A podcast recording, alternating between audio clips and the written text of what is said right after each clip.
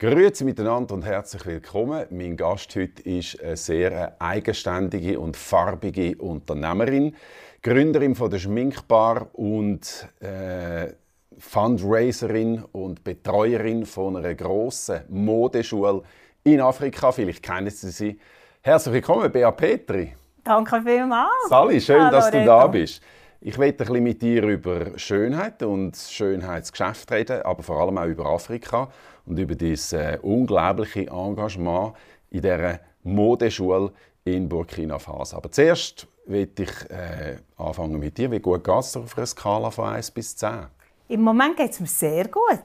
Also ich würde sagen 9,5. Sehr gut. Und warum? Ähm, ich habe den Sommer sehr gern. Ich habe das wunderbare Privileg, in Steckborn am schönen Untersee dürfen zu wohnen. Jetzt ist es natürlich fantastisch mit dem Wetter. Wir haben das Haus jetzt direkt am See. Wir haben eine Wohnung direkt am See, ja. ja. Und wir genießen das jetzt total. Ja. Und ich bin gesund und äh, es geht mir gut. Ich bin zufrieden.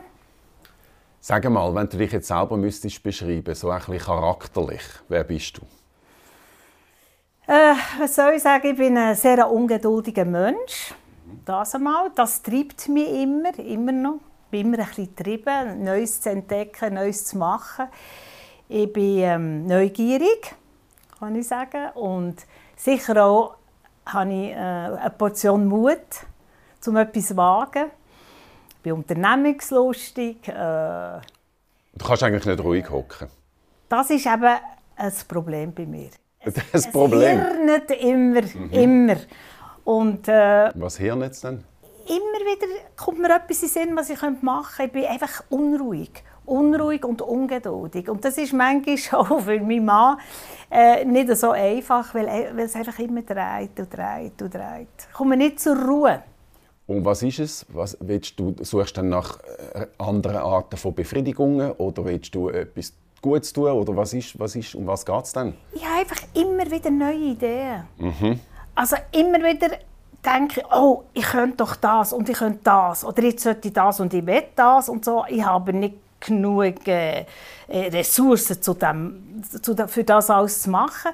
Aber was, was ich an mir gar nicht gerne habe, ist, erstens mal bin ich ein bisschen handysüchtig. Also ich habe jetzt gerade ein paar Fotos zugeschickt bekommen von mir, von, von Leuten. Ähm, und ich bin immer mit dem Handy in der Hand. Ja, und du bist nicht die Einzige. Aber ich glaube, das ist etwas, was alle jetzt immer noch viel intensiver erleben. Ja, und Auch durch die sozialen Medien und durch Kommunikation richtig, auf dem Handy stattfindet. Aber du würdest sagen, bei dir ist es extremer. Ich bin nicht zufrieden über das, muss ich sagen. Mhm. Ich habe jetzt auch einen Plan dass ich das vielleicht mal probiere ohne Handy. Ich gehe jetzt mal drei Tage ins Kloster. Gehst Ja, und dort muss man das Handy abgeben. Mhm. Und dann wollte ich mal schauen, ob ich das kann. Und was mich auch stört an mir, ich kann nicht anliegen oder ansitzen und ein Buch lesen. Das regt mich auf, weil das Hirn nicht immer, kann mich nicht konzentrieren. Aber an und für sich, ja, du sagst jetzt, das regt dich auf, aber an und für sich ist es das irrsinnig. Du bist eben eine richtige Unternehmerin in Fleisch und Blut Und äh, das, das ist das Gen, das man braucht für das. Und da kann man auch etwas bewegen. Und wir reden ein bisschen über das. Du hast schon mal äh, zwischendrin vor ein paar Jahren ein Buch über dich selber geschrieben. Du bist sehr offen in diesem Buch auch. Darum getraue ich mich, das auch anzusprechen. Du bist relativ abenteuerlustig und bereits zum vierten Mal verheiratet. Ja, genau. Ja. Aber es bleibt jetzt so. Bleibt, ja, ja, also Aber das hast du ja jedes Mal gesagt. Alle meine Freunde und Freundinnen sagen mir, also der behalte ich jetzt. Ja. Und ich glaube, es ist jetzt Zeit, ja, dass man diesbezüglich, dass ich jetzt ruhig bin. Ruhig geworden bin. Ich denke, hast du ein bisschen geruhigt? Ja, diesbezüglich. Aber du hast ja eigentlich bei jedem Mann gedacht, das ist es jetzt, oder? Ja, natürlich. Das waren ja auch alles Liebeshochzeiten. Mhm. Aber ähm, ich bin halt einen anderen Weg gegangen und das war für meine Partner jeweils schwierig. Gewesen. Am Anfang finden ja die Männer das toll, so eine Frau zu haben, die, die etwas macht, Unternehmerin und so. Aber das hat natürlich auch Nebenwirkungen. Also von, ich habe immer geschafft, auch am Sonntag geschafft. Ich war lange weg bei der Reise und so weiter. Und das finden natürlich die Partner nicht so toll. Und ich war halt diesbezüglich schon ein bisschen egoistisch und einfach, ich habe mich nicht stoppen und bin meinen Weg gegangen. Und mein Mann lässt mich machen. Er weiß, dass, er, ja, er, er weiss, dass es äh, aussichtslos ist, wenn er dass mich es anders nicht geht, ja. die, die, die vier Männer waren sehr unterschiedliche Typen. Gewesen. Vor allem einer war, glaube ich, ein, ein Missgriff. Gewesen. Einer war ein Missgriff, aber auch nicht wirklich. Natürlich hat man nicht erhofft, dass es so kommt, wie es gekommen ist. Er war ein wirtschaftskrimineller Mann. Aber er hat mir die Welt gezeigt. Und das äh, finde ich immer noch... Ich, ich, muss so sagen, ich bin so ein vom... vom äh, von einer Unreife in ein Leben manövriert worden, wo ich sehr viel lernen musste. Und so ein meine Naivität auf die Seite legen und, und machen und kämpfen. Und aus dieser Geschichte heraus, die wirklich sehr schwierig war, ähm, habe ich sehr viel gelernt. Erzähl mal ganz kurz, was das für eine äh, Geschichte war. Also mein Mann, als ich damals der zweite Mann hat, ich bin eigentlich zu, ich habe ihn lernen kennen durch einen Auftrag. Ich soll einen Film machen äh, für ihn. Das war in der Zeit, in der du als Maskenbildnerin tätig warst. Genau, du hast ja dort sehr viel Erfolg gehabt. Hast, mhm. Hast äh, zuerst beim Fernsehen geschafft, dann auch frei, hast wirklich auch Stars geschminkt, die eine Nähe bekommen hast zu denen. Das kennt man ein bisschen, aber mich nimmt jetzt mehr die eine Geschichte wunder Genau. Er hat mir einen Auftrag gegeben, äh, für einen Film zu machen. Er hatte eine Firma mit Immobilien auf der ganzen Welt. Und ich habe ihm dann gesagt, hey, ich bin nur Maskenbildnerin, also ich, ich kann das nicht machen. Und er hat gesagt, du kannst das schon, du musst es halt organisieren. Dann habe ich gefunden, gut, er hat eigentlich recht. Dann habe ich eine Filmproduktion gegründet mit zwei Partnern zusammen. Pub Film Production hat das geheißen, noch in Bern. Und, äh, und dann haben wir diesen Auftrag angenommen und er hat gesagt, ich möchte gerne, dass du mit mir all die Locations schauen. Und äh, dann bin ich, also angefangen hat das in Texas, in Dallas, über Hongkong, Brasilien, New York und, und, und. Jetzt sind wir überall hergekommen? Überall sind wir an, immer First Class. Er hat immer die Sitz 1A, 1B reserviert. Gehabt. Am Anfang waren wir noch fast per se und dann aber einfach befreundet. Und in Hongkong hat er gesagt, du bist eine tolle Frau, ich will dich heiraten. Und ich habe gefunden, ja, ja, warum nicht? Und aber, ja, das hast du so schnell gedacht. Ja, ich habe in diesem Mann, muss es einfach sagen, mich wahnsinnig beeindruckt. Ich bin, komme aus, aus einem mittelbürgerlichen Haus. Ähm, ich hatte eine Döschwo, ich habe in einer Wege gelebt. Ähm, ich bin habe immer geschafft, ich immer müssen arbeiten und habe gerne geschafft, aber äh, hatte die zwei Kinder, gehabt, war alleinerziehend nach der ersten Scheidung von Laszlo, vom Apotheker. Und, ähm, und dann kommt so ein Mann und sagt, eigentlich möchte ich nur, dass es du schön hast im Leben. Und ich habe gefunden, wow, ist das toll. Und er hat gesagt, du kannst schon weiter arbeiten, aber nur so viel, wie du willst. Und den Rest schaue ich. Und jetzt machst du das mit mir und wir machen diesen Film und so und so und so.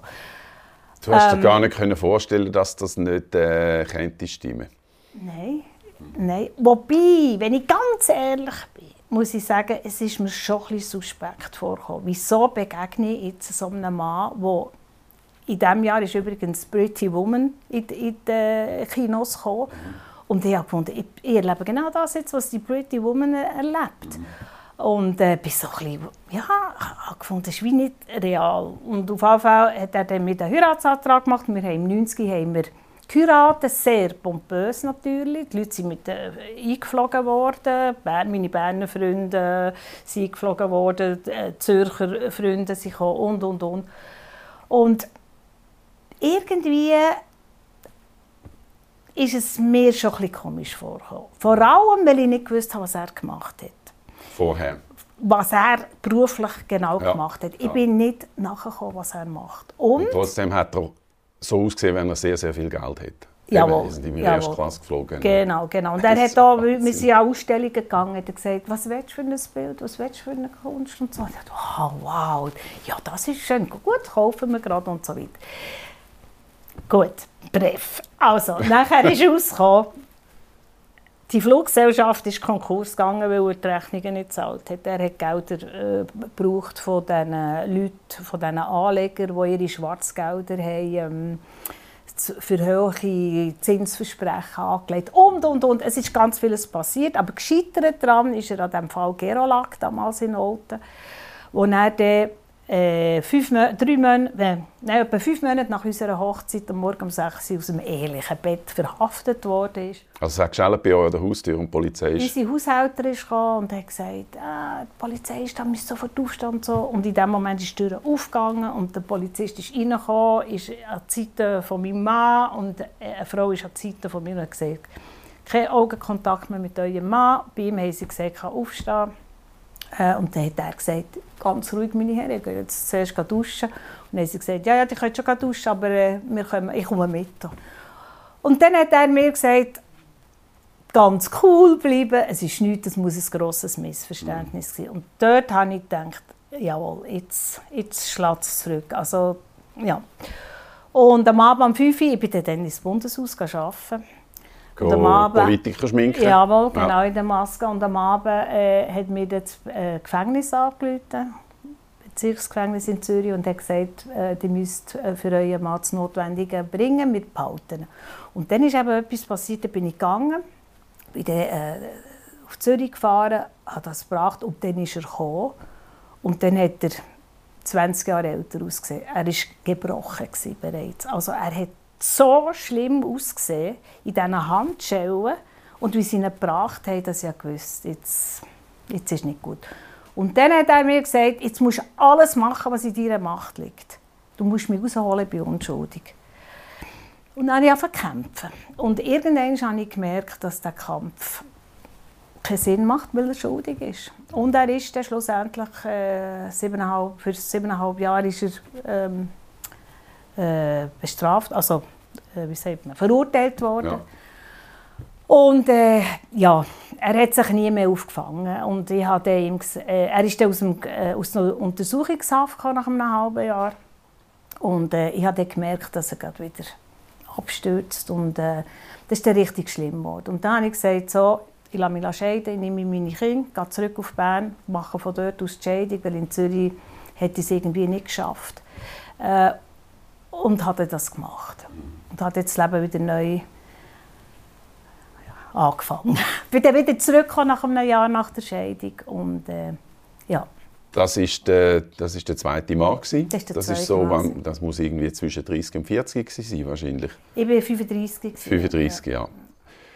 Und äh, gut, ich wollte ja an für sich gar nicht über all die Männer reden, aber das ist sicher sehr ein einschneidendes, äh, einschneidendes Erlebnis gewesen und wo vielleicht ein bisschen von der Naivität, die du gesagt hast, ich bin so mit meiner ganzen Fröhlichkeit halt einfach durchs Leben gestolpert. Eine, eine erste größere Zäsur, äh, denke ich, oder? Absolut, ja, absolut.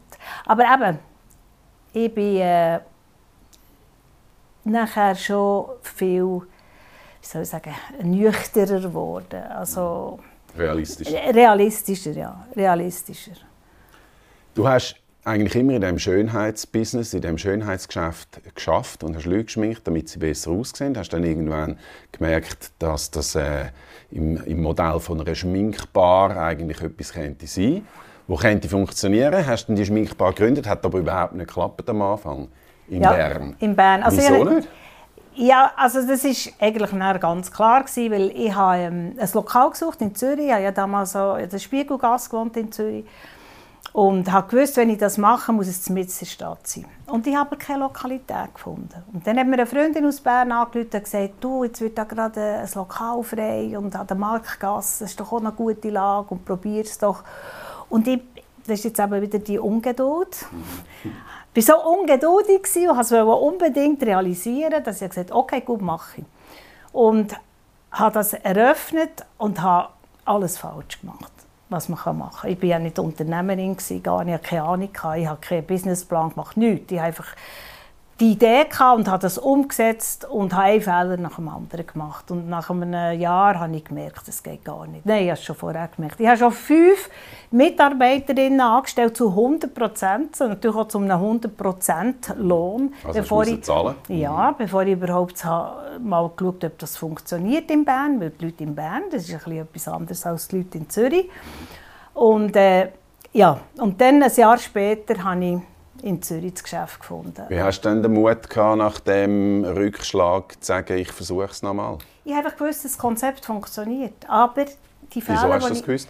Weil, weil das, also, Primär war es ein Bedürfnis von mir, eine Lokalität zu haben, wo man hingehen kann und sich etwas Gutes tun ohne dass man sich muss ausziehen muss, dass man sich muss duschen muss, dass man muss die Haare föhnen muss, dass es ein langes Prozedere ist. Und natürlich verbunden mit Essen und Trinken, weil ähm, ich habe immer gefunden, Essen und Trinken gehört zum, zum sich wohlfühlen. Das muss kombiniert werden. Und ich habe die Kosmetikgeschäfte, die es ja schon viel hat gegeben, die so klinisch waren, habe ich eben nicht wollen. Ich wollte, dass es einen Ort gibt, wo man sich trifft, wo es laut ist, wo man Musik hört, wo man lachen kann und so weiter und so fort, wo man nebeneinander sitzen kann und so. Eigentlich erstaunlich, dass das nicht gegeben hat. Äh, ja, ja, ja, das hat es nicht gegeben. Und, und äh, ich war so überzogen von diesem Gedanken. Und die Leute in Bern, die ich, ich, darf ja das sagen als Bernerin, die sind einfach viel langsamer. Ja. Die müssen sehr gut überlegen, ob sie jetzt das wollen oder nicht. Und ich hatte keine Zeit, gehabt, dass sich die Leute überlegen, sondern äh, ich habe Kundschaft gebraucht. Ich musste Löhne zahlen, musste Miete zahlen und so weiter. Und ich habe einfach gemerkt, es gibt ja ein schönes Beispiel. Ich habe das Gefühl, ich will jetzt am meisten Lidschatten haben von allen mhm. Geschäften. Weil mhm. damals also ein riesiges Sortiment. Ja, die hat es mhm. Firmen noch nicht gegeben. Heute hat sich das alles geändert. Aber ich habe 500 Lidschatten. das heisst, das ist also die Frau, die gesagt hat, ich brauche einen braunen Lidschatten. Jetzt hatte ich aber etwa 50 Lidschatten in braun. Und habe alle erklärt und habe gesagt, Gerät und Gerät. Und gesagt, das wäre doch schön und so. Und am Schluss, und der Lidschatten hat 7,50 Franken gekostet. Und am Schluss hat die Kundin gesagt, ja, ich habe ja eigentlich daheim noch einen braunen Lidschatten. Ich könnte jetzt den zuerst aufbrauchen. also bist du eigentlich wieder. relativ, wenn ich das so darf sagen, relativ geschäftsuntüchtig. Richtig. Du bist viel zu nett und ja. viel zu idealistisch und hast eigentlich nicht darauf geschaut, kann man auch mit dem irgendwie etwas verdienen. Genau so ist es. Aber dann äh, würde ich sagen, dann hat es ja wahrscheinlich in Zürich auch nicht einfach von Anfang an gerade so easy geklappt, oder schon? Ähm, ich muss da sagen, ich hatte das Glück gehabt, dass man mich ein kennt hat von der Presse her. Ich mhm. durfte ja viereinhalb Jahre als Box machen für, für äh, Tele Zürich und äh, auch schon ein bisschen Medien gehabt, also für, von Cinderella damals und, und äh, Saturdays People und so weiter. Und die Journalisten und die Journalistinnen haben mich immer unterstützt, immer sehr positiv. Sie waren mir gegenüber und äh, sie hatten die Idee auch, auch über das geschrieben. Und viele Leute haben natürlich gesagt, jetzt wollen wir mal schauen, was die Petri macht. Aber das und, hat ja die Marge jetzt noch nicht verbessert. Also du hast ja dann irgendwie am Konzept etwas müssen ändern also Nein, habe ich nicht. Ja nicht mehr 500, das ist immer noch 500 Leute Nein, nein, nein, das habe ich natürlich Eben. nicht mehr Nein, nein, nein, dafür hatte ich natürlich viel mehr Stil und eine viel größere Location und, und okay. so weiter. Also das Konzept ist gleich geblieben, aber es war alles viel grösser in Zürich. Und in hast du nicht den Bammel gehabt mit dieser Größe und, ja, und diesen Investitionen ja, und natürlich, natürlich. Ich natürlich, ja, also, natürlich als Unternehmerin, nachher, die so eine Verantwortung hat, äh, meine, wir haben angefangen auch wiederum mit fünf Leuten, inklusive meinen Töchtern und, und, und mir, also ganz klein. Und ganz schnell sind wir sehr viel grösser geworden. Und ja, ich hatte natürlich schlaflose Nächte und habe nicht gewusst, wie kann ich es äh, prestieren, wie kann ich es zahlen und so weiter. Und äh, ich bin natürlich buchhalterisch eine absolute Nuss gewesen. Ich habe es mit meiner rechten Hand quasi, habe ich auch, wo, wo, wo mit mir das Büro geteilt hat, habe ich aber gesagt, haben wir noch Geld? Können wir Miete zahlen? Können wir die Löhne zahlen? Das war immer das Wichtigste. Und wenn sie gesagt hat, ja, ist gut, dann bin ich beruhigt gewesen. und wenn sie hat gesagt, Bea, es ist knapp, du musst Gas geben, dann habe ich, habe ich einfach etwas wieder, irgendwie ist mir etwas durch den Kopf gemacht.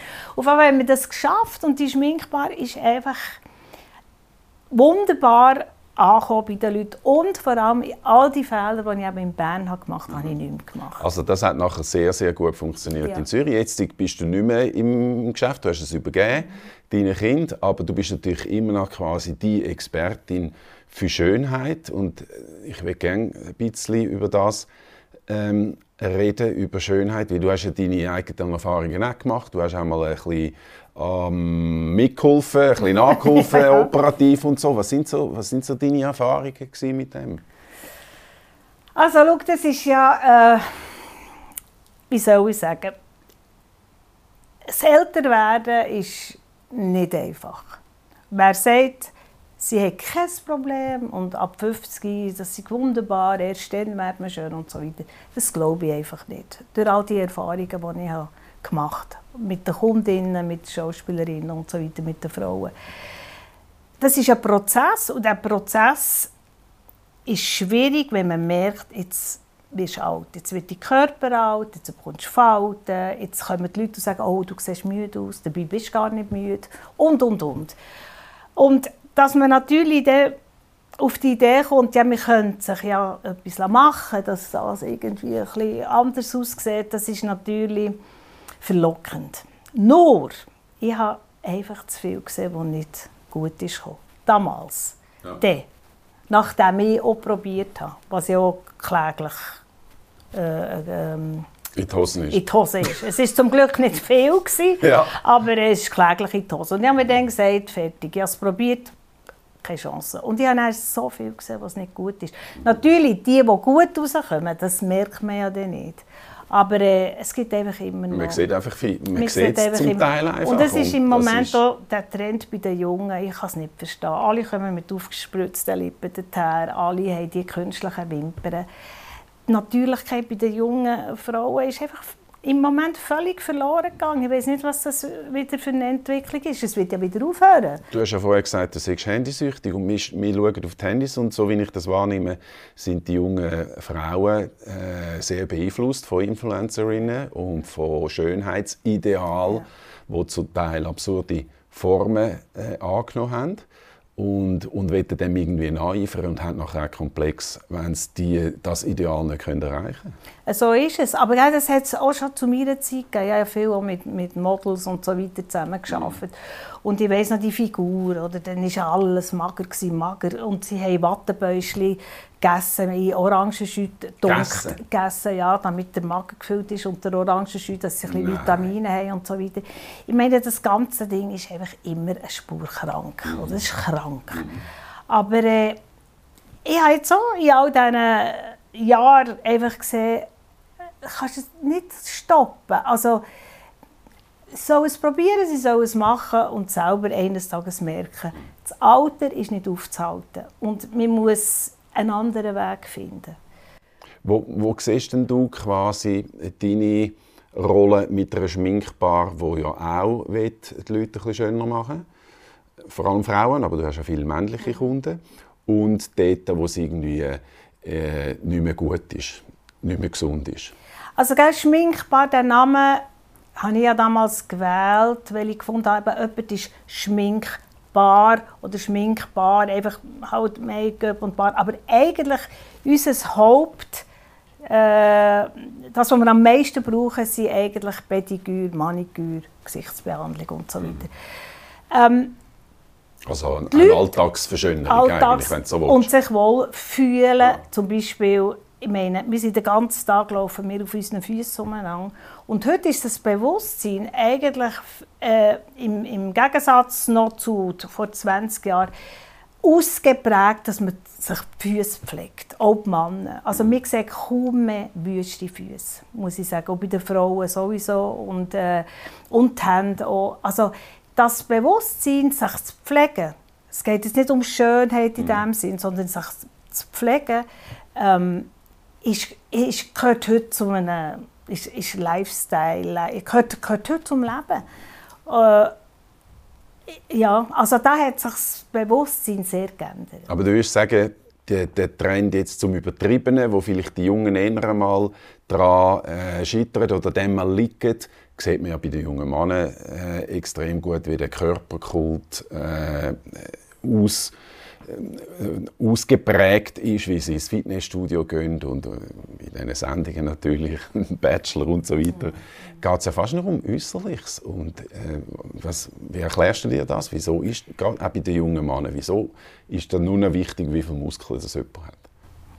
Ja, das ist eine gute Frage. Ich kann es leider auch nicht beantworten. Also, ich denke einfach, das ist jetzt eine Phase, man, man macht das. Äh, äh, die, Frauen, die jungen Frauen finden das toll, wenn sie so einen Mann haben mit unglaublichen Muskeln überall.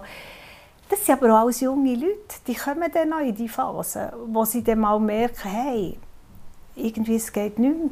Es geht nicht mehr.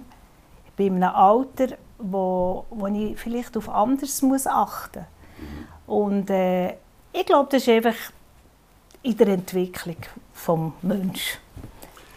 Es ist ja interessant, dass du das äh, nachher eigentlich übertragen hast nach Afrika, beziehungsweise du hast es nicht nach Afrika übertragen, sondern du bist in Afrika wieder tätig im Bereich von der Verschönerung, wenn man so will, vom Menschen, indem du dort, äh, äh, wie sagt man das, eine Modeschule eigentlich unterstützt und dort auch als Coach dich engagierst.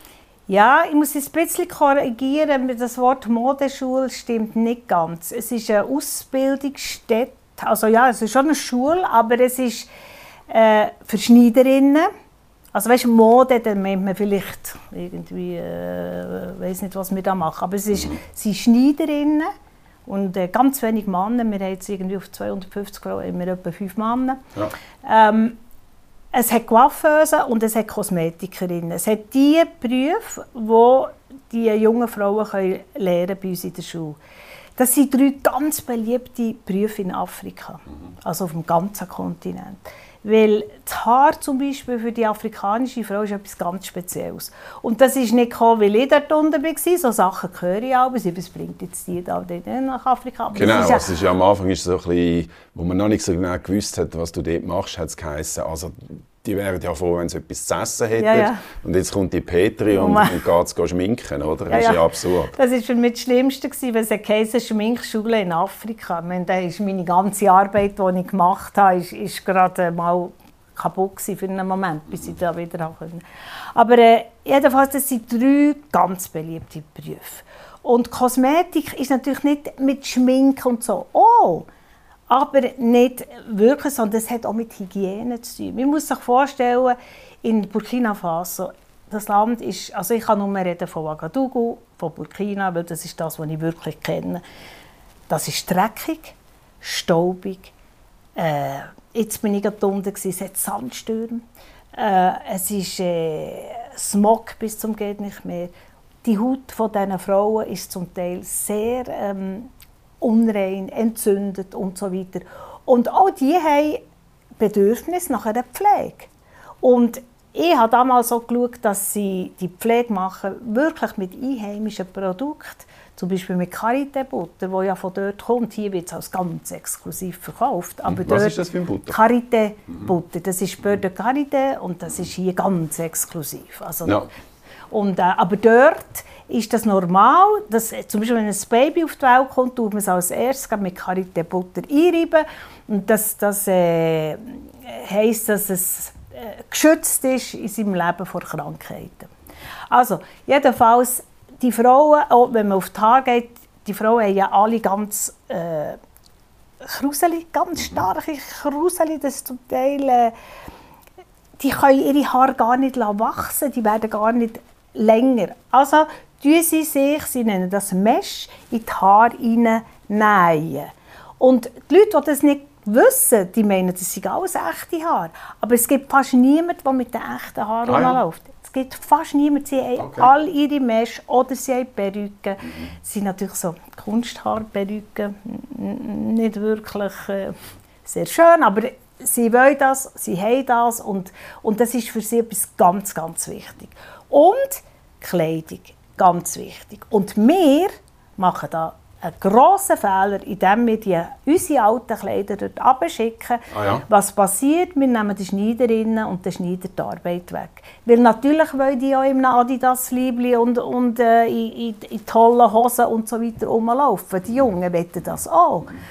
Aber äh, das ist natürlich total falsch. Zudem meinen wir ja noch, wir machen etwas Gutes äh, mhm. und geben das gratis. Klar, ja. Das ist auch nicht der Fall. Da kommen grosse Container, die sind gestopft mit diesen Kleidern. Dann kommt der Reich, kauft den Container und verkauft das nachher an die Strassenhändler weiter. Und ist, das, ist das also eine typische Illusion von vielen so Entwicklungshilfethemen, die wir vielleicht falsch wahrnehmen bei uns? Ja, look, ich bin jetzt äh, 14 Jahre in, in Nuaga. Und ich bin zwei, sicher zweimal im Jahr dort oder dreimal. Ich bin sehr Afrika-affin geworden, was ich vorher gar nicht war. Ich habe wahnsinnig viel gelernt. Und ich weiß heute, dass wir uns viel zu viel einmischen. Wir, wir, ich meine, in Ouagadougou, Burkina Faso, ich es gibt kein afrikanisches Land oder überhaupt ein Land, das so viel Organisationen hat wie dort unten.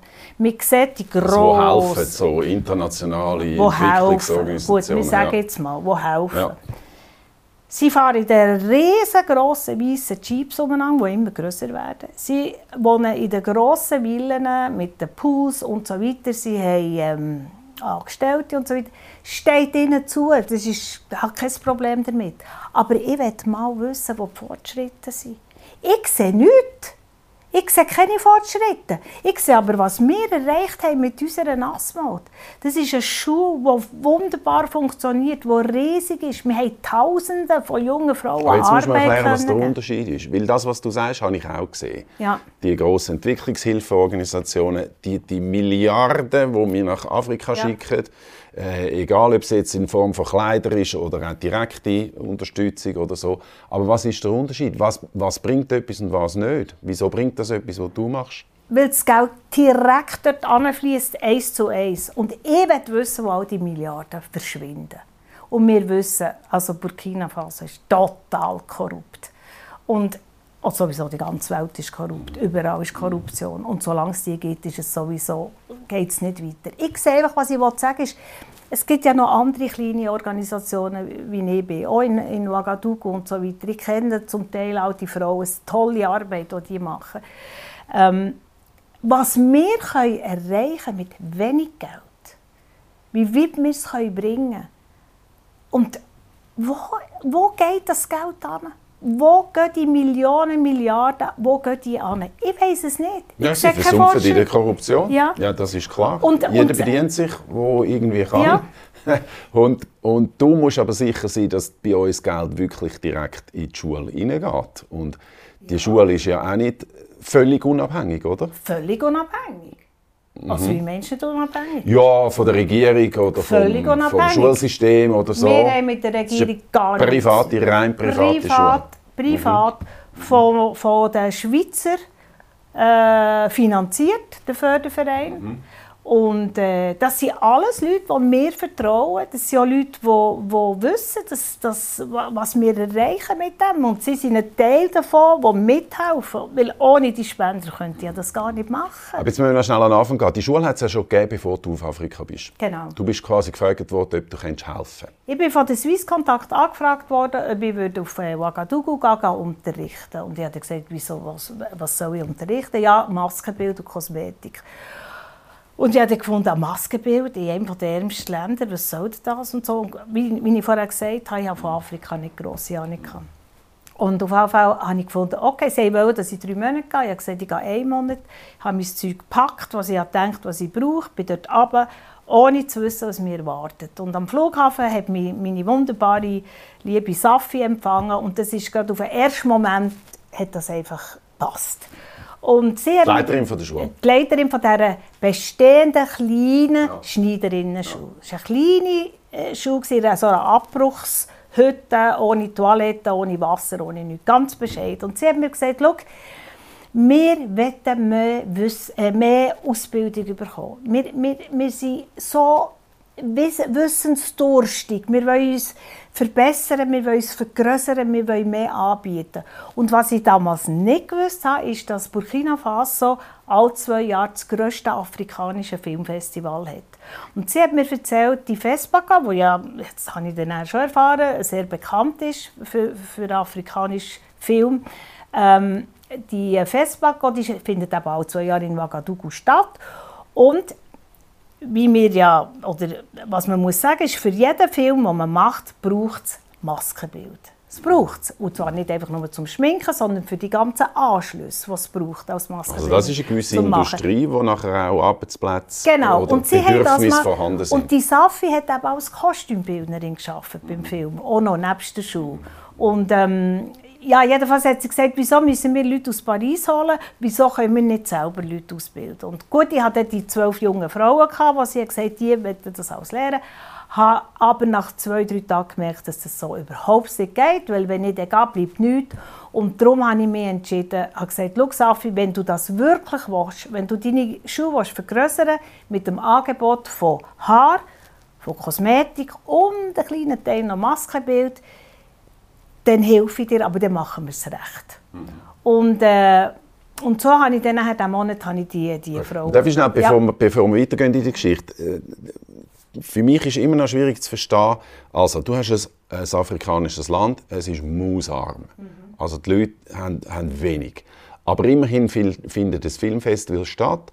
Das heißt, es gibt einen gewissen Bedarf für äh, die Art von Berufen, Schneidern und Kosmetik und so weiter. Aber das ist ja einmal alle zwei Jahre. Also die, wo findet, findet dann, haben dann die jungen Frauen und die paar Männer, die die Ausbildung machen, nachher auch eine Perspektive? Die haben eine Perspektive, aber wir haben natürlich wenig als Maske ausgebildet. Mhm. Aber in dem Monat, als ich dort war, bin ich zum nationalen Fernsehen gegangen und habe gesagt, hört, ich biete euch, oder wir bieten euch Maskenbildnerinnen an, die euch schminken können, eure Journalisten, Moderatorinnen, eure Gäste.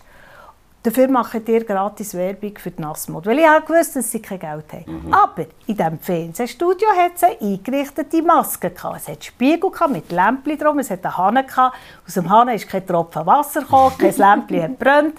Aber es war eingerichtet. Ja. Und es ist einfach falsch, wenn wir meinen, die haben andere Bedürfnisse als wir. Die haben genau die gleichen Bedürfnisse und das muss in unsere Köpfe hinein. Und die Moderatorinnen, die das gehört haben, sind die so haben so eine Freude gehabt, gesagt, wow, jetzt werden wir auch geschminkt, wie toll. Und der Direktor hat gefunden, das ist ein grossartiger Vorschlag, wir machen das. Also Schönheit, ähm, gepflegt sein, gut aussehen, das Bedürfnis haben sie genau gleich, sogar noch mehr als wir. Das heißt, du hast gesehen, dass das äh, eine Perspektive gibt. Unterdessen ist die Schule ja viel, viel größer. Mhm. Erzähl mal, was das Wichtigste ist, was, was nachher passiert ist auf dem Weg und wie groß die Schule ist. Also das Wichtigste ist, dass ich bin dann wieder runtergegangen, habe gesehen, dass die alte Schule auch nicht platzt. Ähm, dann habe ich der Safi gesagt, wir müssen hier raus. Es war schon viel zu teuer. Gewesen. Burkina ist ein sehr teures Land. Ah ja? Abgesehen, ja, ja. Mhm. Wieso? Weil sie nichts selber haben. Sie müssen alles, alles importieren und das macht es teuer. Und Mieten, das ist einfach auch, das ist auch furchtbar. Gut, Auf wir jetzt von der Hauptstadt.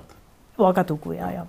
Ähm, und dann, jedenfalls, habe ich gesagt, wir müssen raus, wir müssen selber Land haben, wir müssen selber eine Schule bauen.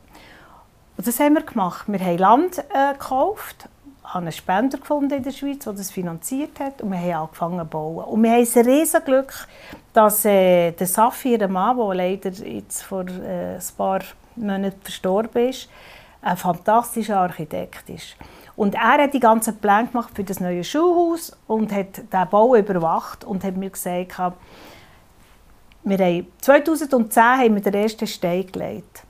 Und ich habe ihm gesagt, Lass, du kannst jetzt nicht zehn Jahre bauen. So ein oder langsam und dann wieder mal und dann wieder so. Das wäre so ein bisschen das normale ja, Tempo ja. eigentlich. Und ich habe gesagt, mhm.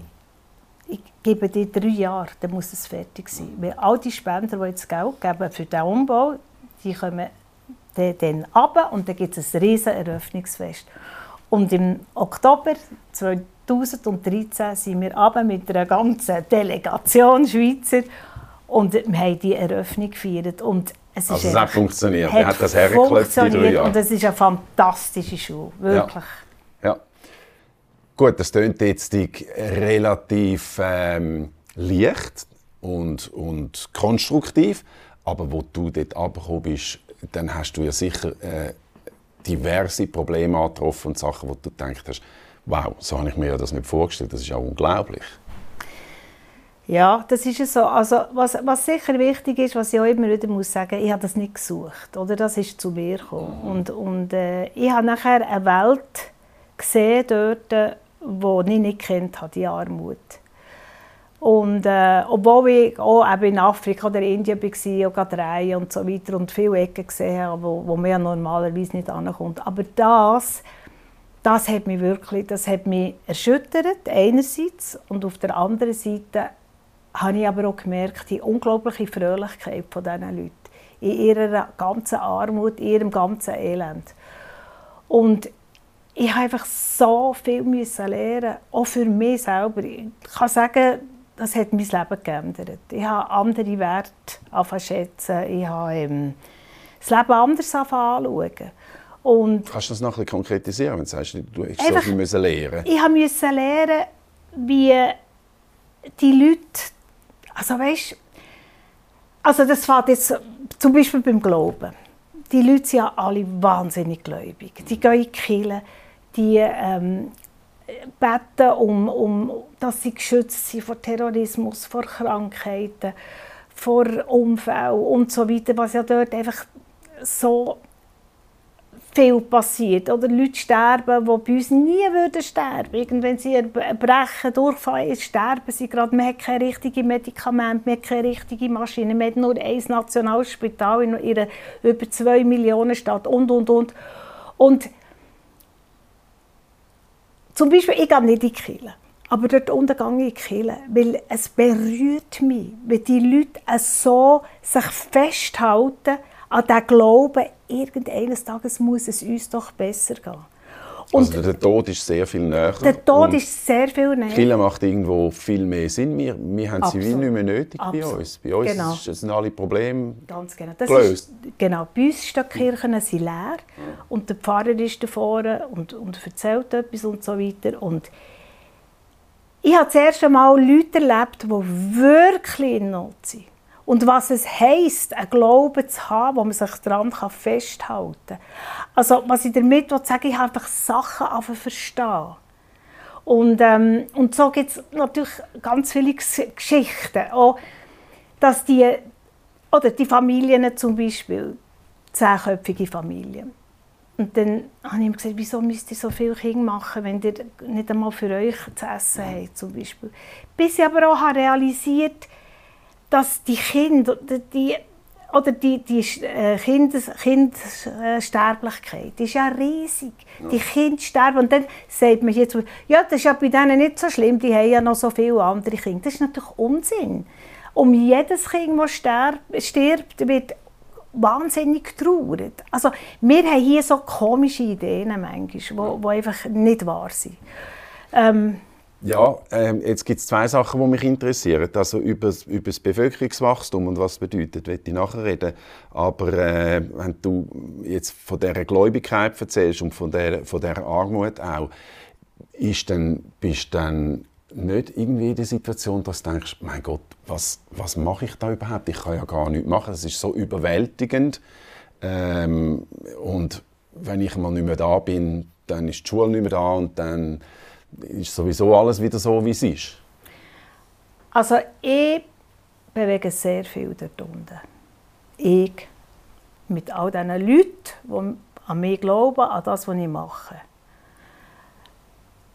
Und in dieser ganzen Zeit haben wir so viel machen. Zum Beispiel habe ich die Frauen aus den Steinbrüchen rausgeholt. Ich bin, immer, ich bin in die Steinbrüche gegangen. Das ist mitten in der Stadt Ouagadougou. Das ist, wenn man das sieht, das ist wirklich das ist furchtbar, das ist menschenunwürdig. Die arbeiten in, in Giftwochen, äh, furchtbare Arbeit, äh, ganz schlimm. Man, man sieht das auf meiner Internetseite, in, in kleinen Filmen, die ich gemacht habe. Und ich habe die jungen Frauen gesehen, die Steine hacken, gefunden, hey, das geht nicht. Das sind alles Frauen, die nie in die Schule haben können gehen. Die müssen eine Chance bekommen, einen Beruf zu lernen, für zu ihren Familien zu schauen. Und habe die rausgeholt. Und mittlerweile haben wir viele von diesen Steinbruch jungen Frauen, die eine Ausbildung machen. Und ich habe gesehen, wie das funktioniert. Weil am Anfang habe ich immer gemeint, wir können nur solche nehmen, die lesen und schreiben Ja. Stimmt aber nicht, weil die Handfertigkeit haben sie genau gleich.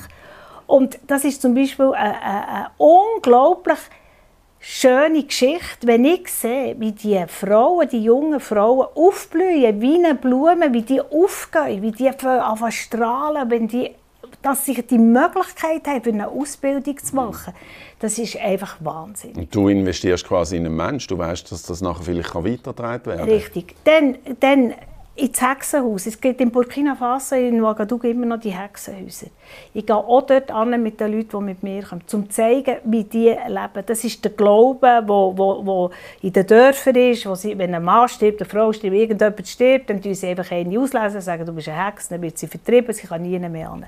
Man sieht die auf der Straße, die werden dort zusammengesammelt, das ist eine Organisation der Kirche und dann kommen die in ein, in ein abgelegenes und müssen dort den Rest von ihrem Leben verbringen. Dort haben wir angefangen, Nähmaschinen zu bringen, haben geschaut, dass die Frauen ein bisschen Beschäftigung haben, eine andere Beschäftigung, als, als was sie... Sie können nichts machen, sie bekommen eine Mahlzeit am Tag. Das ist furchtbar traurig. Wir haben immer noch Beschneidungen in Burkina Faso. Was hat man gemacht? Man hat die Beschneiderinnen hat man verhaftet, hat sie ins Gefängnis gebracht. Was heißt mehr? Organisationen, engagierte Organisationen, wo hier jeder sagt, ja, das ist richtig, man muss gegen Beschneidung sein. Natürlich muss man gegen Beschneidung sein, aber nicht so, weil was ist passiert? Es haben die Frauen, auch die jungen Mädchen beschnitten, die keine Erfahrung hatten. Also haben sie noch mehr Schmerzen gehabt, sind noch mehr verblühtet und so weiter. Die Generation jetzt muss aussterben wo an das mit diesen Beschneidungen und so weiter glaubt. Und die neue Aufklärung muss nachkommen und das kann man nur mit Aufklärung, mit Ausbildung und dann zu schauen, dass sie eine Perspektive haben. Und genau das machen wir. Und ihr macht das in einem speziellen Bereich, in dem Bereich, wo du gut bist und wo du extrem viel Erfahrung hast. Denkst denn du, also das ist ja nur ein Mosaiksteinchen im Ganzen. Hast du, denkst du darüber nach, wie man Grundsätzliches verändern in so einem Land oder in Afrika, wenn man es ganz groß aufmacht, weißt vom Prinzip her, was man eigentlich müsste machen und was nicht gut läuft? Ich finde, erstmal muss man genauer äh, mal überwachen, wo die Gelder angehen. Hm. Das ist das Wichtigste. Ähm, ich muss dir ehrlich sagen, ich habe zwar jetzt von der DEZA äh, Unterstützung bekommen, sie sind aber 14 Jahre nicht einmal die Schule anschauen, obwohl sie immer eingeladen wurden. Wir haben, äh, von der DEZA her? Jawohl. Also von der, von der Entwicklungshilfeorganisation also vom Bund? Die ist auch in, in Ouaga. Mhm. Äh, ich lade die DEZA immer ein, für, für jedes Jahr, wenn ich da unten bin, soll doch mal die Schule anschauen. Sie sind noch nie gekommen. Wieso nicht? Ich meine, Sie sind ja die, die dich gefragt haben, ob du... Sie sind, nein, nein, wir haben dann nachher das ist eine lange Geschichte, die, die, die würde jetzt wahrscheinlich den Rahmen okay. sprengen. Auf okay. gibt es eine lange Geschichte, die verholfen Die müssen wir ja nicht erzählen, aber mich interessiert, weißt, was funktioniert auch von, sagen wir, von staatlicher Entwicklungshilfe her und was funktioniert eigentlich nicht. Also staatliche Entwicklungshilfe von der unten? Nein, von, von, sagen wir jetzt von einer DEZA aus oder auch von anderen Ländern, von der UNO, einfach das, was du siehst, oder? Ich sehe einfach nichts, was funktioniert. Das ist ja mein Problem.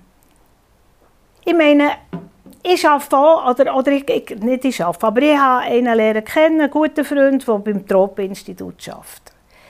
Habe ich gesagt, wieso gehe ich an Familien besuchen, die immer noch kein Moskitonetz bekommen Die sagen, die bringen Moskitonetz äh, äh, gegen, gegen Malaria, wo ja sehr stark dort unten ist. Wo sind die Netze? Ja, wir verteilen sie. Ja, wo verteilen sie? Also, weißt du, das ist schon etwas Kleines, dort fängt es schon an. Warum die, Frage ist auch, die Frage ist auch, wem es liegt. Ich habe ja auch die Erfahrung gemacht, ich war als Reporter viel in Afrika, gewesen, dass die Leute, wenn du nicht so nah dran bist, wie jetzt du bist, und immer schaust, dass es im Kleinen funktioniert, dann wird es relativ schnell vernachlässigt, wenn nachher die entsprechenden äh, Entwicklungshelfer oder Betreuer weg sind. Also es ist nicht so... Gut, wir müssen vielleicht die Frage anders stellen. Sollte man nicht einfach ein bisschen weniger Entwicklungshilfe machen? Wieso macht man überall und für alles äh, Entwicklungshilfe? Das braucht es gar nicht. Safi hat mir gesagt, meine Direktorin hat gesagt, schau, wir hängen so am Tropf. Überall, überall wird uns geholfen. Aber letztlich, Leute, uns doch in Ruhe. Wir sind selber in der Lage, können, äh, ähm, unsere Sache zu machen. Ich finde, ich find, das weißt? sind wir beim springenden Punkt, ja. Bea. Aber die Schule ist klein und dreckig und, und, äh, hat, und hat nicht viel Erfolg gehabt, bevor du gekommen bist. Doch, die hat schon Erfolg gehabt. Kann man nicht sagen, sie hat keinen Erfolg gehabt. Sie war einfach klein. Gewesen. Aber Safi als Person, das ist eine Macherin. Und wir sind genau gleich. Sie ist schwarz, ich bin weiß. Aber wir, wir denken gleich, wir funktionieren gleich. Schau, ich sage einfach, es braucht Aufklärung, Aufklärung, Aufklärung, Zukunftsperspektive durch Ausbildung. Egal, ob ein Garagier runtergeht, äh, weißt, äh, ein Mechaniker, ein Bäcker, äh, ähm, das braucht es. Das ist ganz wichtig. Unser Know-how, also Bildung unsere, und Ausbildung. Unsere Erfahrung müssen wir weiterbringen. Und sie sagen, schickt uns Leute, die uns das lehren. Wir stagnieren, wir kommen nicht weiter. Und das braucht es. Aber du brauchst ja nicht nur Leute, die ihnen sagen, wie wir etwas machen, sondern du brauchst Infrastruktur, eben, es muss eine Schule gebaut werden, es muss äh, die Finanzen hinten dran funktionieren, es braucht ein Bankwesen, das funktioniert. Am Schluss braucht es eine Regierung und eine Gesellschaft, die funktioniert. Ja, und das sind ja so riesen Aufgaben, wo, wo eigentlich nicht einfach so schnell von heute auf morgen Also schau, die Chinesen sind jetzt dort. Genau. Die haben jetzt gerade eine Straße bauen. Jetzt können wir sagen, einerseits gut, sie sagen, die Chinesen machen wenigstens etwas. Wir haben jetzt eine neue Straße. Unsere Autos, die sowieso schon kaputt sind, gehen nicht noch mehr kaputt. Und Töffel und Velofahrer haben nicht Rücken, wie verrückt wegen denen. Aber was haben sie gemacht, die Regierung? Im Dezember, an Weihnachten, kommen all die, äh, die Leute, die Bauern von den Dörfern mit ihren Hühnern, mit einer Geiss und verkaufen das am Strassenrand. Weißt du, was haben sie gemacht? Die Regierung hat eine Tiere weggenommen und gesagt, abfahren, ihr habt da nichts mehr zu suchen. Ihr seid jetzt an dieser neuen Straße, da habt keinen Platz mehr für euch. Ich meine, da bekomme ich, da, da, da bekomme ich zu heulen, wenn ich das höre. Also quasi etwas von oben ab versucht zu installieren, das nicht aus der Bevölkerung rauskommt. Bevölkerung, die Regierung ist vielleicht 2% von der ganzen Bevölkerung. Mir denkt, sie sind auf ihren Sesseln, in ihren Büro. Ich habe noch nie so viele Regierungsgebäude gesehen wie in Burkina Faso, wie in Ouagadougou. Und ich sehe gar nicht, was draussen läuft. Die laufen so umeinander. Und das macht mich wirklich, das macht mich so hässlich. Ich meine, es bräuchte dringendst ein Spital, ein neues. Wieso nimmt man nicht einmal Geld in die Hand und macht ein neues Spital? Auf irgendwie 25'000 Einwohner hat es einen Arzt. Zu diesem Arzt können sie aber nur, wenn sie zuerst Geld geben. Wie sollen sie das machen? Sie haben ja kein Geld.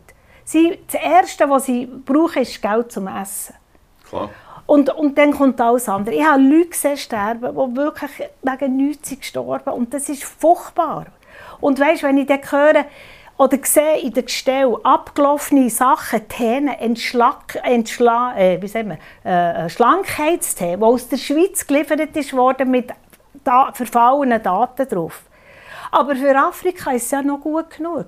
Oder wenn ich einen Container abschicke, dass die Leute sagen, du, ich hatte da noch ein paar Sachen und, äh, das ist, äh, und ich sehe, es ist kaputt, es ist abgelaufen, es ist verrostet und die Leute meinen, sie könnten mit mir eine günstige ähm, äh, ähm, wie sagt man? Transportmöglichkeit äh, Nein, äh, Entsorgung machen mhm. quasi.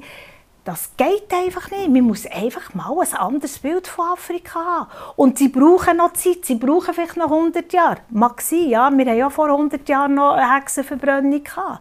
Man muss eine Zeit lassen, man muss, nicht, man muss Geduld haben und man muss dort unterstützen, was wichtig ist. Und ich sage immer wieder, das ist Bildung, Bildung, Bildung. Ich meine, jetzt mit dem ganzen Terrorismus, das ist an der Grenze zu Mali. Das ist furchtbar, aber das sind alles Junge jetzt von, von Burkina und Mali im Süden. Die haben null, null Perspektiven, die sind nicht in die Schule gegangen, nichts. also du redest jetzt über die Wurzeln vom Terrorismus, ja, weil das haben wir ja auch erlebt. Ja, ja, klar. Nicht du persönlich bei der Schule, aber in Ouagadougou, ja, ja. mit Anschlägen von Dschihadisten. Das ist nochmal eine neue Dimension, die es ja, das noch schwieriger macht. Seit dem 15. ist es so. Im 14. ist der Blaise Campore vertrieben worden. Da war es ein riesen Fete in dieser Stadt. Ich war dort noch unten. Wer ist das? Der Präsident? Der Präsident, ja. der 27 Jahre an der Macht war. Mhm furchtbar korrupt, also ganz schlimm. Und der, man sagt, früher war Thomas Sankara, der nachher Obervolta zu Burkina Faso hat, hat äh, gemacht, das Land der Aufrechten. Alle Hoffnungen waren in dem Thomas Sankara. Blaise Campore, das kann man heute übrigens in einem super Dokumentarfilm kann man das anschauen, ist erschossen worden. Der Thomas Sankara, mit dem sind alle Hoffnungen verschwunden. Burkina wäre heute an einem ganz anderen Ort, wenn das nicht passiert wäre. Und, ähm, Gut, das ist ein anderes, ein anderes Thema mit ja. der, ganz oben mit der Elite und der Regierung. Aber jedenfalls ist er vertrieben worden und, und das Volk hat Freude gedacht, jetzt, jetzt wird es besser. Ja. Ganz so. Und was ist passiert? Es ist nur noch bergab. Es hat die ersten Anschläge im Januar 2015 und man sagt, ich kann das nicht beweisen, aber man sagt, das ist alles gesteuert vom Compaore, wo jetzt wo in der Elfenbeinküste irgendwie äh, lebt und das sind politische Wirren und Zusammenhänge, die genau. du, wo du aber nicht das sehe ich nicht ein. Wo du nicht hineinsiehst, aber du siehst, wo etwas wirkt. Und das finde ich schon extrem wichtig zu betonen, dass du und dass Zaffi, deine schwarze Kollegin, Direktorin von dieser Schule, auch sagt, lasst uns selber machen. Wir, äh, die Hilfe macht uns eigentlich, macht uns eigentlich äh, faul, auf Deutsch gesagt. Ja. Ja, ja. Es nimmt uns, es nimmt uns den Antrieb und den, Kampfesgeist, wenn wir einfach immer unterstützt werden und es versumpft sowieso in der, Ja. nachher in der Korruption. Und weißt du, es ist auch so, wir, wir müssen nicht meinen, wir wissen alles besser. Es ist einfach nicht so klar, wissen wir Vor allem viel. wissen aber wir, haben wir ganz andere Vorstellungen. Also das kommt dann noch dazu. wir haben andere Es Vorstellungen. sind ganz andere kulturelle äh, Vorstellungen und Mentalitäten zwischen äh, jemandem aus dem Land und einem Schweizer. Und das Ja. ist eigentlich noch erstaunlich, dass ihr es so gut könnt miteinander. Sophie und ich? Ja. Ja, wir lieben uns. Ja, ich weiss. Wir sind ein Herz und eine Seele. Nein, wir, das ist einfach eine tolle Frau. Und, und so tolle Frauen gibt es viel. Und ich muss dir auch sagen, eben die Fröhlichkeit und alles. Weißt du, was für mich immer am schlimmsten ist? Wenn ich im November gehe, ich immer auf Burkina. Oh, dann komme ich zurück an die Bahnhofstrasse und dort ist Weihnachts, Weihnachts, Weihnachtsgeschäft, das ausbricht und so. Und Weihnachtsbeleuchtung mit Lämpchen, wo man Ai, ai, unterschiedlich ai. schön und kann finden Schaufenster Ja. überfüllt mit Sachen, die man nicht braucht zum Leben. Gut, ich habe das auch gerne. Ich, ich tue das nicht verurteilen. Ich habe auch gerne Luxus und so weiter. Aber was mir das Schlimmste dünkt, ist die Leute, wie sie rumlaufen. Sie sind alle gestresst, sie sind hässig, sie, sind- sie sind nicht fröhlich. Und ich komme aus einem Land, wo wirklich nicht viel Essen ist und wo so eine Fröhlichkeit Und das ist nicht oberflächlich. Nein, das ist nicht oberflächlich. Das ist wirklich so herzlich. Du musst mal weil ich- mitbekommen, bitte. Ich, ich, ich, ähm, ich habe das auch erlebt, oder? Ja. das ist die, die, die Leidenschaft auch, die, ähm, das Leben, das pure Leben ist ja überwältigend. Nur hinter den Kulissen sind, spielen sich natürlich auch Dramen ab. Ja, Eben mit. Kindern, die sterben, mit Krankheiten, Ja, mit, ja. mit, mit Vergewaltigungen, you name it. Du, du kennst es vielleicht besser als ich. Also, es sind wie zwei Seiten, oder? Aber, aber die Freude erlebst du als echt und als, als, Als echt. viel. Also, dass die Leute im Grunde genommen. Also, würdest du dann sagen, dass die Leute zufriedener sind, als die, die du an der Bahnhofstrasse siehst? Im Weihnachtsgeschäft. Ja, ja, manchmal kommt es mir so vor. Manchmal kommt es mir so vor. Und weißt du, die Fröhlichkeit, ich habe ja das, nochmal, ich habe ja das Gegenteil erlebt, wenn das Kind stirbt oder wenn der Mann stirbt oder, oder so. Ich meine, die elende Trauer und die Hilflosigkeit, da, weil es keine Medikamente, keine Versorgung gibt, das habe ich alles so miterlebt. Aber was sie haben und was uns wahrscheinlich oder was uns verloren gegangen ist, haben so eine kindliche Fröhlichkeit. Und das gefällt mir. Und ich bekomme ja viel so Feedbacks, die sagen, ja, das ist toll, wie du das machst und so. Aber ich bin wahnsinnig dankbar, dass ich das darf machen, weil ich die andere Welt habe. Ich lebe wie zwei Leben. Das Leben hier und das Leben dort. Und ähm, das ist für mich eine Wahnsinnsbereicherung. Und dann kommt noch die, dazu natürlich, bekomme ich eine Wertschätzung zurück. Ein Merci und, und äh, ich habe ja den Ritterorden bekommen. Das ist ja Den so Ritterorden ja, hast du ja, bekommen? Von Burkina Faso. Von wem? Vom Präsidenten von, von Burkina Faso. Also das ist einfach auch so eine Wertschätzung. Ja. Also wir, bekommen, wir arbeiten ja nicht mit, wir arbeiten mit dem Sozialamt zusammen, wo uns auch Leute zuhört, wo es ganz schlecht geht. Aber, äh, Aber jetzt muss ich gleich schnell fragen. Jetzt hast du vorher ziemlich kritisch über Regierung und Präsident und so geredet. Ja. Und dann hast du aber von diesen Leuten einen Ritterorden bekommen Jawohl. und Und gleich da- lässig gefunden. Das habe ich lässig gefunden, weil, also gell, der Ritterorden, das ist so eine kleine Medaille, das war aber Ja. sehr feierlich in der Schule. Und das ist einfach ein Danken von, der, äh, von dem Minister, beziehungsweise im Auftrag vom Präsidenten, als Merci. Also eine Anerkennung. Eine Ja. Anerkennung. Ja. Und das habe ich gerne angenommen. Ich will noch mal schnell zurück zu der, ich lasse das nicht ganz los, mit, Mhm. mit der DEZA.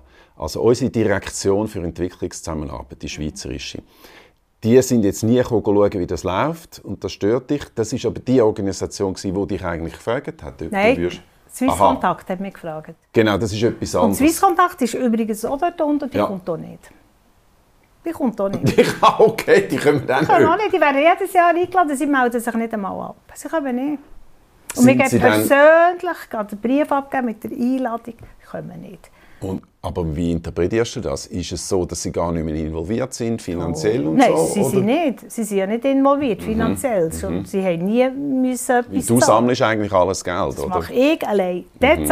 Äh, und das darf man sagen, wie viel Geld das du ja. sammelst mit dem Engagement in der Schweiz. Das sind zwischen 100 und 200'000 Franken. Im Jahr, ja. Im Jahr, Im Jahr genau. Ja. Einfach durch deine Vorträge und durch deine Briefe, die du verschickst, ja. den Spender und so weiter. Und die zwei offiziellen Organisationen, die interessieren sich nicht so. Ja, und das ist trist. Aber kennt man fairerweise, sie sind jetzt nicht da sagen, sorry, aber weißt, also das kleine Projekt in Burkina Faso, da haben wir jetzt wichtigere Sachen, die wir uns mit drin kümmern. Nein, ich nicht. Wenn du denkst, dass wir, was wir dort bewirken, das ist viel. Das ist wirklich viel. Und gell, ich will ja nicht Eigenlob oder so, aber was die Safi dort unten macht, mit diesen Lehrern und, und weißt, nein, das ist einfach höchste Zeit, dass die mal kommen. Aber das ist immerhin ein schweizerischer Förderverein. Du hast doch... Ja, Beziehung, was nützt mir das, wenn sie nicht kommen? Ja, jetzt lütst mal im Departement ab, im zuständigen Bundesrat, und sagst, ja. Verteli, jetzt können wir ja, mal auf Ouagadougou ja. ja, schauen, das sollte, was wir ja. da machen. Aber weißt du, dann denke ich wieder, ja, es ist ja bis jetzt so ohne gegangen. Aber natürlich müssten sie kommen. Ja, okay. Also noch etwas, etwas anderes, was mich wundert nimmt. Ich meine, wir haben jetzt da 14, 15 Monate Corona-Krise gehabt. Mhm in der Schweiz und überall in Europa, auf der ganzen Welt. Wie ist denn das in Ouagadougou in Afrika, in Burkina Faso? Gewesen? Also, das ist ja lustig, ich wollte ja schon lange gehen. Und dann habe ich aber der Safi gesagt, ich kann nicht ohne Impfung. Ich muss zuerst Impfung haben, dann komme ich. Und äh, bin dann gegangen, weil ich geimpft bin. Also, in Ouaga hat es kein Corona. In Burkina Faso gibt es kein Corona. Es gibt so eine Liste. Also es kommt jeder, gemessen und testet? Ja, jetzt, oder, Musst, ja, jetzt ja. kommt so eine Liste raus jeden Tag und dann heisst es ähm, äh, äh, positiv, Todesfall und, und das dritte mhm. getestet. Also es hat 0, 0, 0. Gibt keine. Okay. Masken siehst du nie. Ich bin einmal auf die Bank gegangen und dort hat es geheißen, ich muss Maske anlegen. Sonst nie. Ähm, Zaffi und auch die anderen, wo ich sage, ja, aber kennt ihr denn niemanden, der es weißt, wir haben mit anderen Krankheiten zu kämpfen. Corona, wahrscheinlich haben wir es schon, aber ich glaube, der Körper ist einfach resistenter. Weil die so viele Krankheiten haben. Ich weiß es nicht, das ist jetzt einfach so eine... Das ist eine, das ist eine Annahme, ja. Annahme, kann, könnte sein. Das wird ja diskutiert zum Teil. Sicher ist, dass sie es natürlich viel weniger verfolgen als wir. Ja, Und der Grund ist, wie du sagst, natürlich ganz andere Probleme. Ja, meine, aber es, es, kommt noch etwas Wichtiges dazu. Was man natürlich, sie leben hauptsächlich draußen. Ja. Das hat äh, dann zwölf, Jahre, äh, zwölf Monate im Jahr ist es heiß. Mhm. Und äh, Altersdurchschnitt ist natürlich viel tiefer als ja. bei uns. Das macht sicher auch noch etwas aus.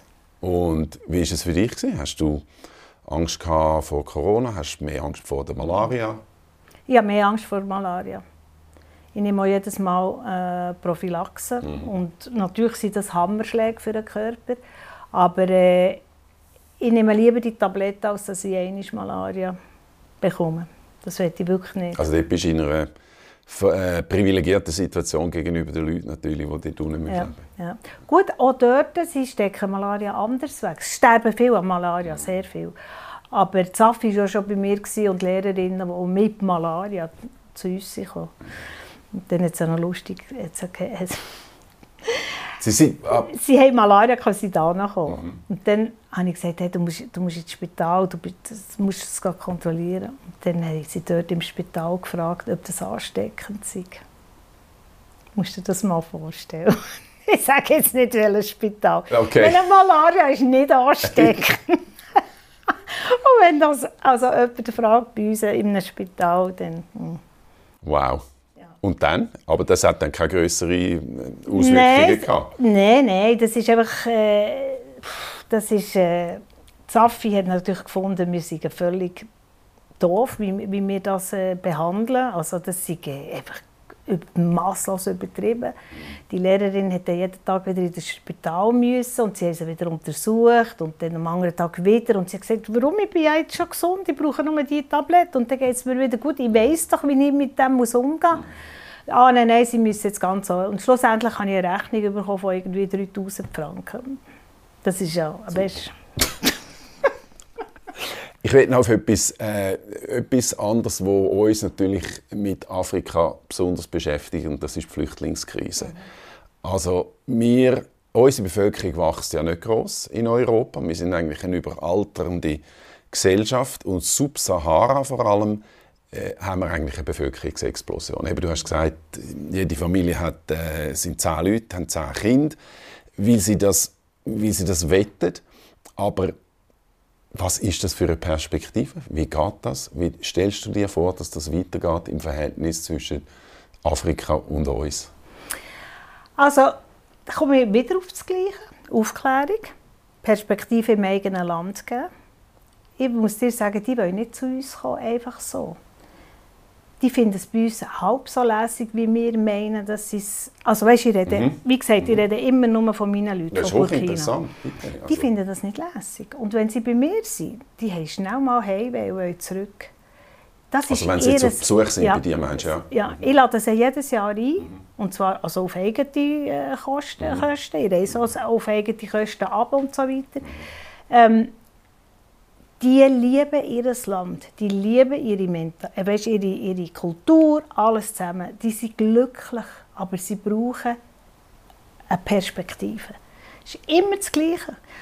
Oder wenn, wir hier, wenn sie hier sind, dann finden sie das zwar toll. Und ich, ich sage ihnen, schau mal, wie das sauber ist bei uns, hört mal auf, die Plastiksäckchen am Boden ähm, zu werfen, wenn ihr gleich sein wollt, wie wir. Fangt mal an mit etwas und so. Und äh, ja, zeigen auch immer wieder. Oder wo der Safir Mano hat gelebt, der Architekt, hat er alles gesagt, hat er, auf irgend, hat er etwas gesehen, irgendeine Brüstung oder so. Und hat er gesagt, hey, warum schaffen wir das nicht? Warum bringen wir das nicht fertig, dass wir das Gerüst oder so, dass wir das gleich gut machen können wie dir? Und das ist aber fast verzweifelt. Die wetten, sie wetten, sie wetten und sie kommen nicht weiter. Aber sie wetten, das Ziel ist nicht einfach auswandern nein, und, und nein, Asyl nein. beantragen in Europa, sondern sie Sie, es ist eigentlich eine Notlösung, aber das ist nicht einmal eine, die Sie unbedingt wollen. Sie wollen nicht zu uns kommen. Sie finden es schön, aber uns es kommen zu besuchen. Ja es kommen ja Massen. Massen, aber jetzt also von Burkina Nicht von Burkina Faso, das Aber ist... ja, ich, weißt, wie es wirklich läuft in den anderen Ländern, da kann ich mit zu wenig äußern. Eritrea und so weiter, was, weißt, von all den Leuten, die wir da haben ich kann das zu wenig sagen. Aber beim anderen weiß ich es eben. Und ich sage dir wirklich, sie wollen nicht hierher kommen. Sie freuen sich auf die Ferien, sie liegen auch gerne mal im Schnee liegen und finden das wahnsinnig toll. Aber sie freuen sich jedes Mal zurückzugehen. Und es hat mit der Perspektive zu tun. Ja. Ich will langsam zu einem Schluss kommen. Du lebst in diesen zwei Welten und das hast du sehr offen auch gesagt. Offenbar kannst du das doch gut.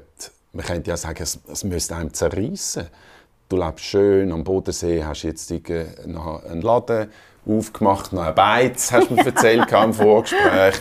Eigentlich ein angenehmes Leben. Auf der anderen Seite weißt du, wie dreckig das denen zum Teil dort unten geht. Verrisst dich das nicht schier? Doch, doch. doch, doch. Natürlich gewöhnt man sich mit den Jahren daran, als Elend. Und es gibt so Sachen, die, mich immer noch, die mich immer wieder verfolgen.